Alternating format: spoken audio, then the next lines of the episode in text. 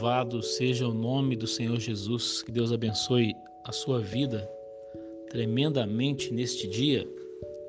Eu queria falar um pouco aqui sobre um assunto que eu acho muito importante, que é a espiritualização das coisas. Então, principalmente em relação à Bíblia, é, algumas pessoas ou muitas, né, apresentam essa tendência de espiritualizarem os textos bíblicos.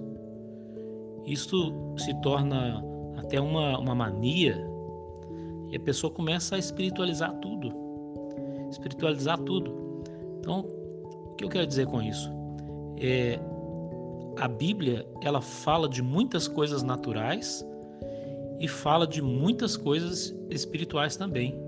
Então nós não podemos espiritualizar aquilo que é natural e também não podemos naturalizar aquilo que é espiritual. Então precisamos separar as coisas, porque se fizermos esse tipo de espiritualização ou naturalização indevida, nós podemos misturar os assuntos é, misturar a, as dimensões dos fatos, as dimensões das afirmações bíblicas, fazendo um, uma confusão tremenda.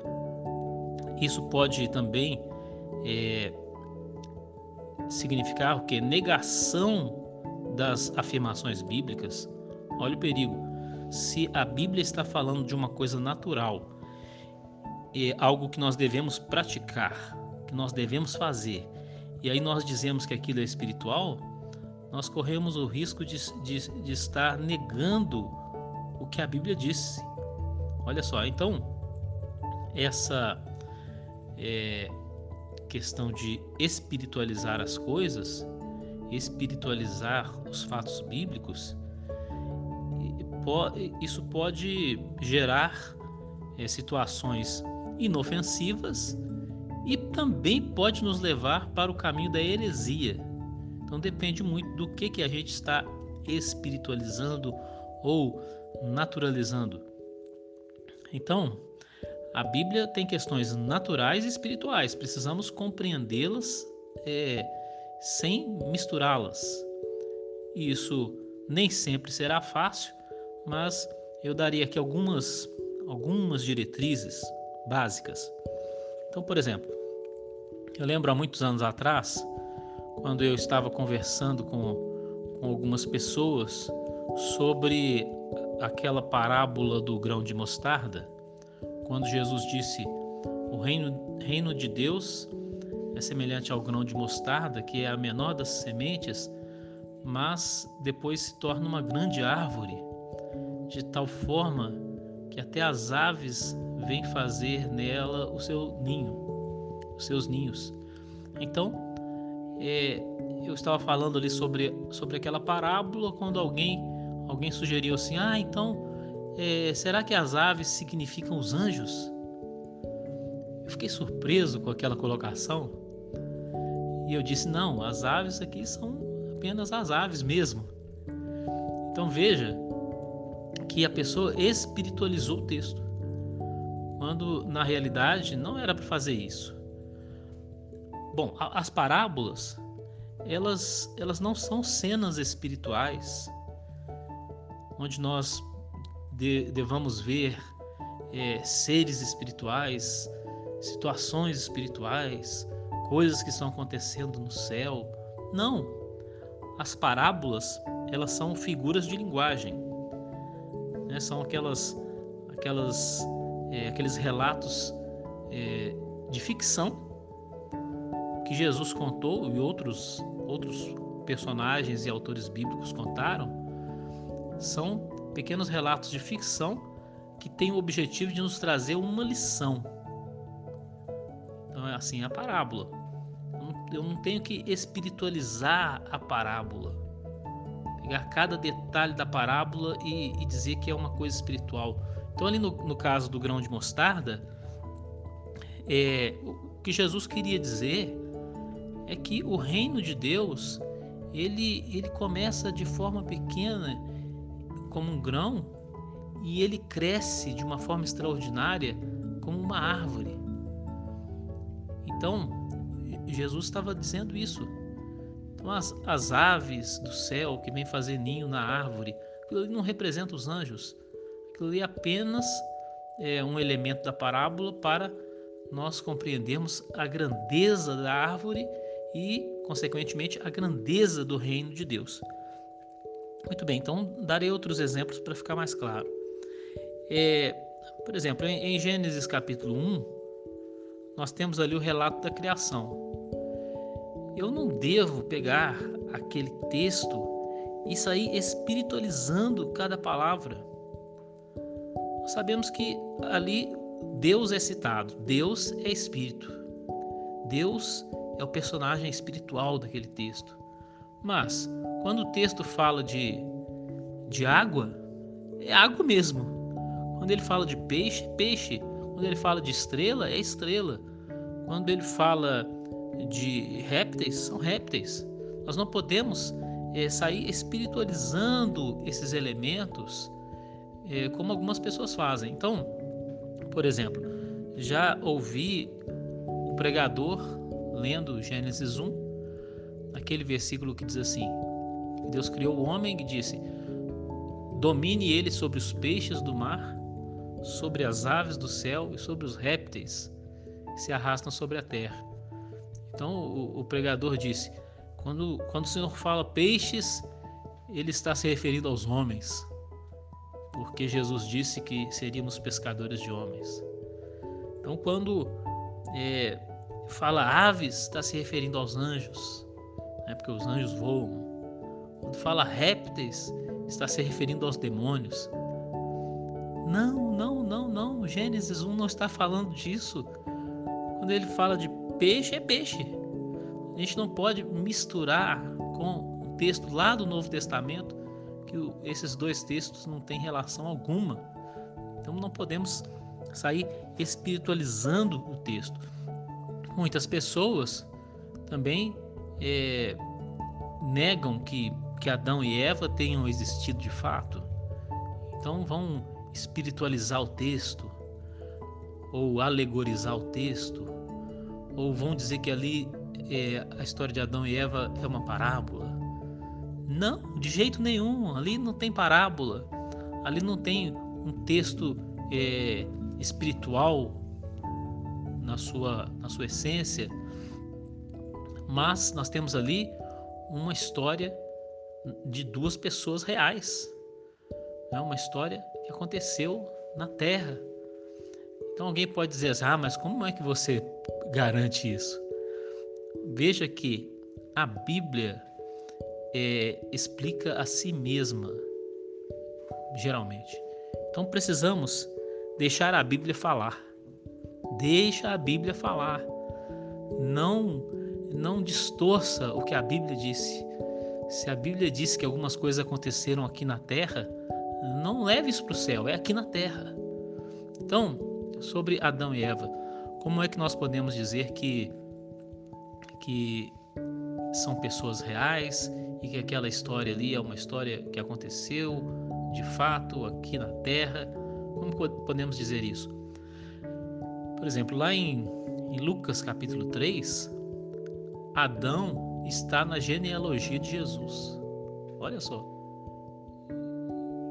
Uma genealogia ela ela não se refere a espíritos, mas a seres com corpo. Então, a genealogia de Jesus, ela tem pessoas, personagens históricos e não personagens de parábolas. Não podemos misturar história com parábolas. Então, se Adão está na genealogia de Jesus em Lucas 3, significa que Adão existiu de fato. E aquele relato de Gênesis é, refere-se a fatos naturais sem excluir a questão espiritual que existe ali, certo? A ação de Satanás e, e o efeito espiritual do pecado. Mas o que eu quero dizer é que não podemos sair espiritualizando as coisas. Adão aparece também em Romanos capítulo 5, dentro da argumentação de Paulo a respeito do pecado. Então ele diz que por um homem, Adão, entrou o pecado no mundo. Então, se nós negarmos é, que Adão de fato existiu, nós estaremos negando o pecado, negando a doutrina da salvação, negando a obra de Jesus na cruz, entende? Então é como um dominó. Se você derruba um elemento, você vai derrubar tudo. Então, não podemos espiritualizar a Bíblia naquilo em que ela está tratando de coisas naturais. Deixa a Bíblia falar. Deixa a Bíblia falar.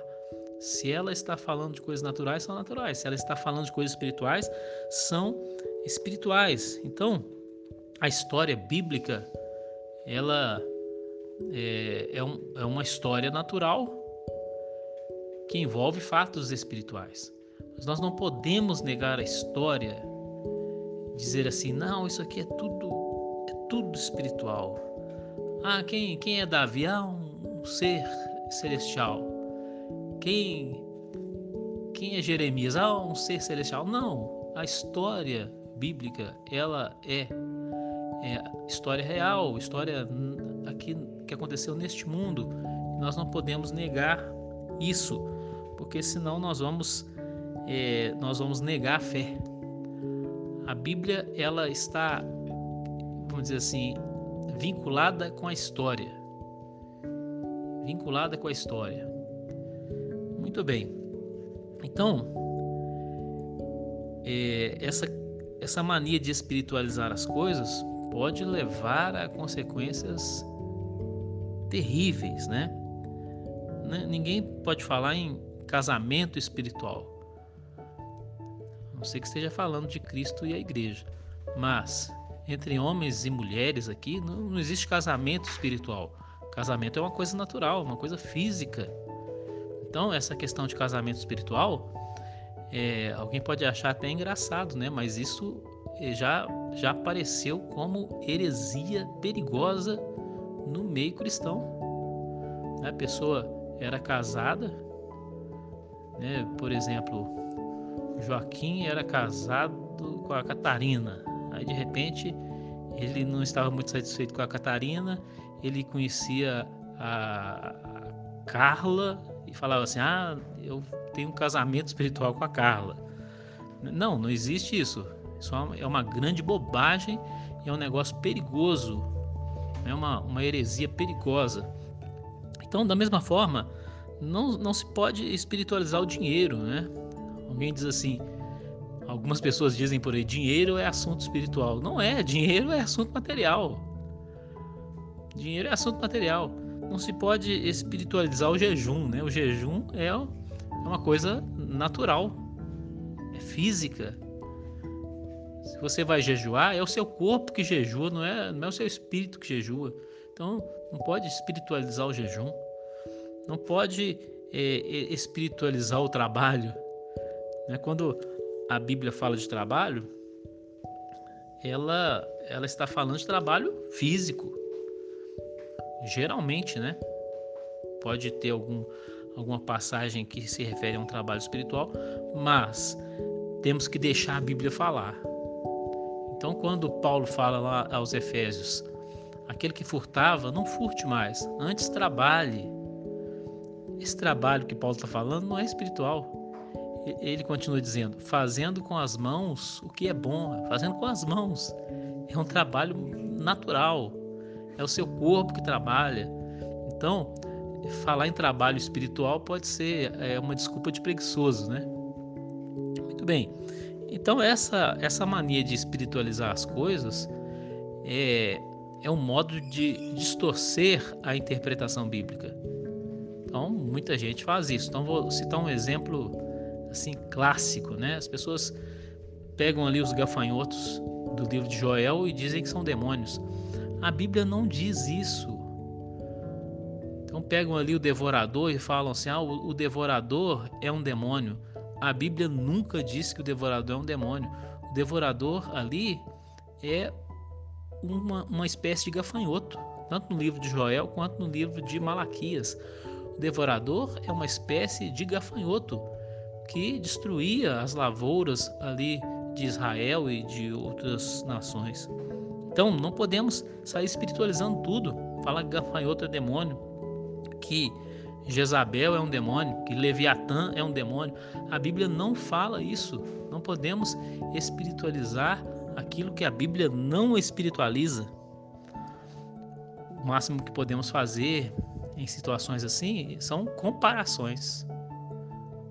Não é isso? A, comparação é algo muito mais sensato de se fazer em situações assim. Eu posso comparar aqueles gafanhotos que destruíam as lavouras, eu posso comparar com ações de demônios hoje, mas eu não posso dizer que os gafanhotos são demônios, eles não são. Não posso fazer esse tipo de espiritualização do texto. Muito bem. Então, a, a história bíblica, ela é marcada por fatos espirituais. Então precisamos destacar isso. Esse é o, é o outro lado da questão. É uma história natural, marcada por fatos espirituais, por intervenções espirituais, por ações de Deus, por ações do, do diabo. Temos também a espiritualidade humana e a gente não pode misturar essas coisas. Elas, elas algumas vezes estão juntas, mas elas não se confundem. E nós não devemos confundi-las, nem criar um, um, uma mania de interpretação bíblica que venha misturar essas coisas. Então, precisamos é, tomar cuidado também com com outro extremo, que é a desespiritualização ou a naturalização de fatos espirituais que a Bíblia afirma ou relata.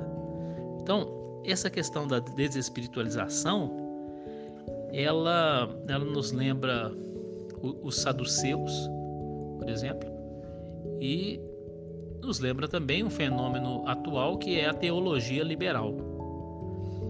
Então vamos explicar o que é isso, né?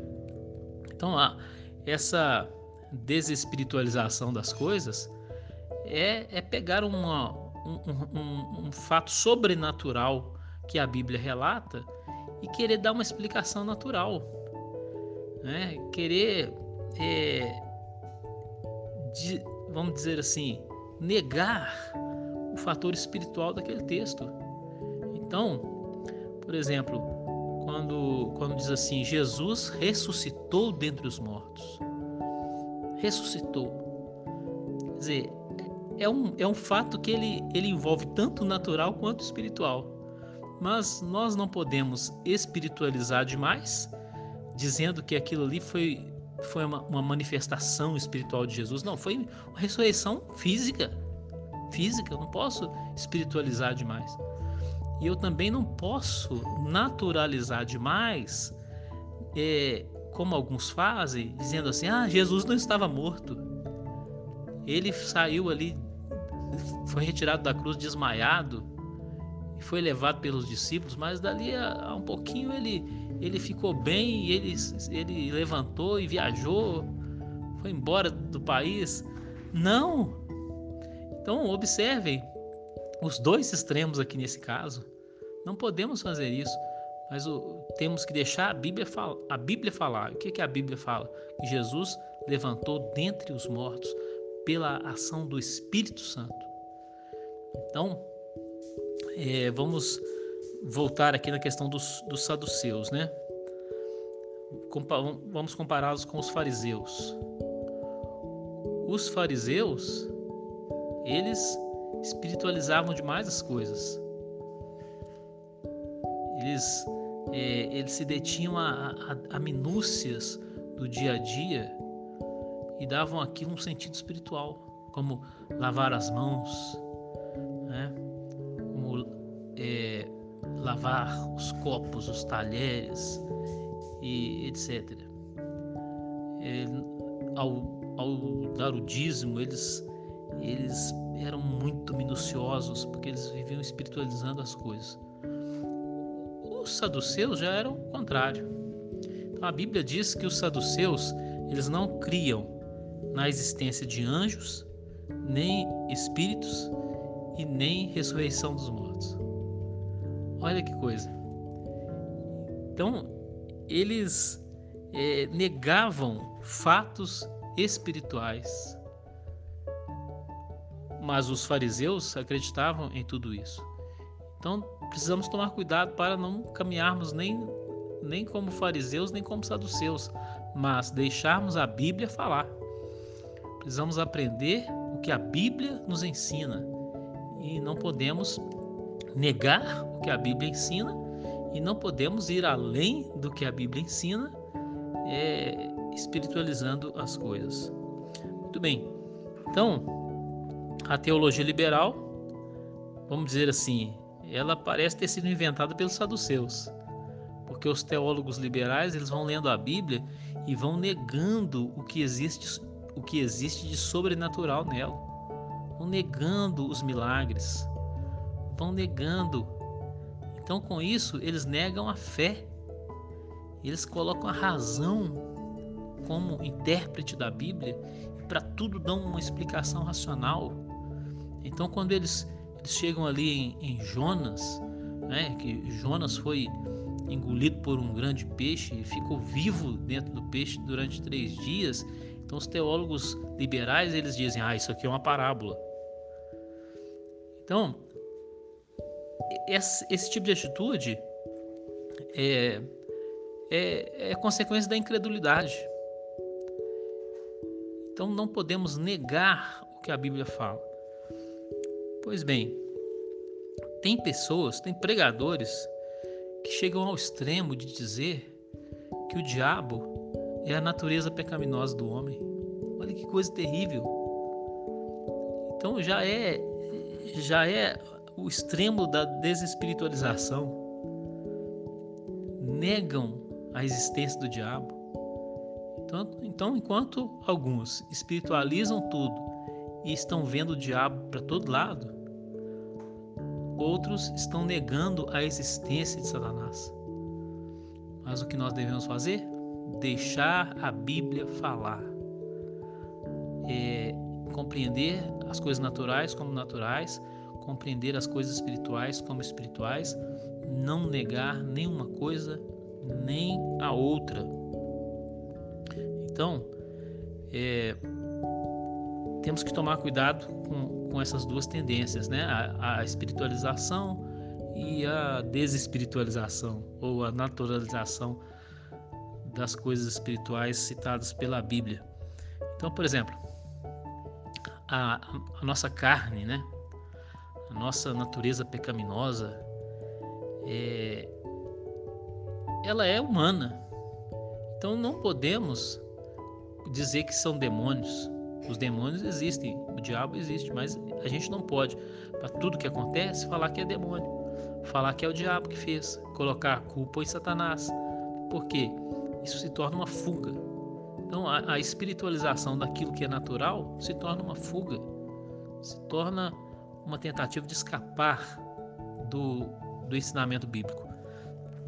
Bom, é, encerrando, eu queria citar os gnósticos os gnósticos eram hereges ali na época do, do Novo Testamento e eles espiritualizavam demais as coisas. Então, o exemplo clássico é o seguinte: eles negavam que, que Jesus veio em carne.